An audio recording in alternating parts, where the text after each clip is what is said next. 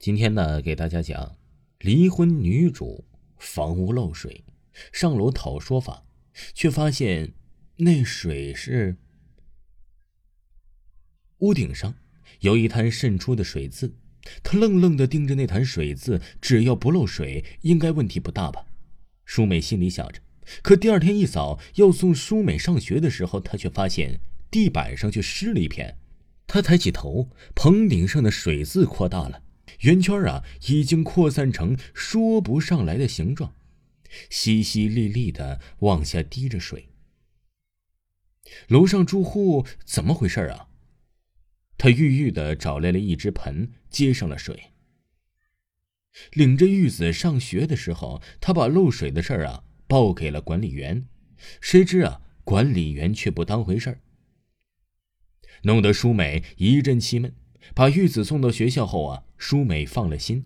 回到家，舒美突然发现这水盆里啊，竟然盛满了水。楼上漏水漏得更厉害了，得想想办法了。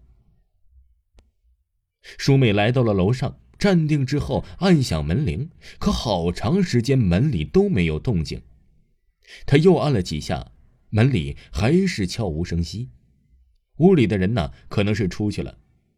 舒美泱泱的回身走进电梯，可当电梯门要合上的那一刻呀，她发现那户人家的门开了，她连忙要按停电梯，可是电梯却还是缓缓的下降了。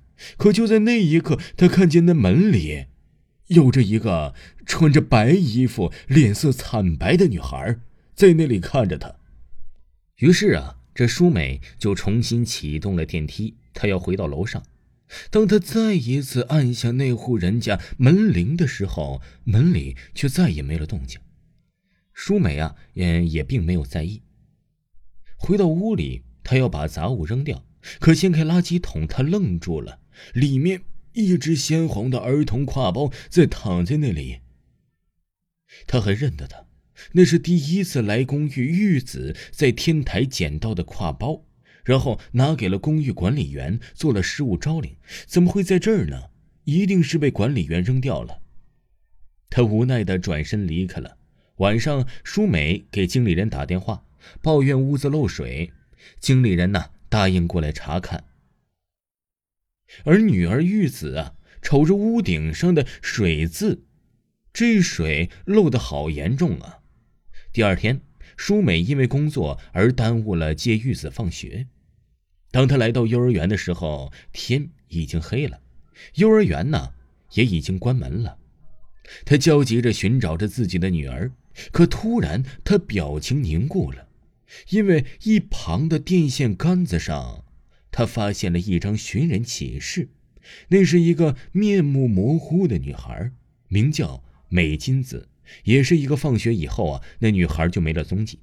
自己女儿不会这样失踪吧？舒美更是焦急，可最后发现是丈夫接走了女儿，惊慌万分。可是离婚期间，舒美不愿意女儿啊和这个男人再更多的接触。回到家里，舒美因为要补偿今天的过失，答应玉子去天台放烟花。母女高兴的出了门，可来到顶楼，舒美又看到了那只红色的儿童挎包，不是扔了吗？怎么会在这儿呢？女儿高兴去捡，舒美一把拉住女儿，她不能让这不祥之物缠住女儿。事后，她把这只包再一次的扔到了垃圾桶。隔天呢，女儿在学校毫无征兆的晕了过去。听众朋友，房屋漏水还有下集，请您继续收听。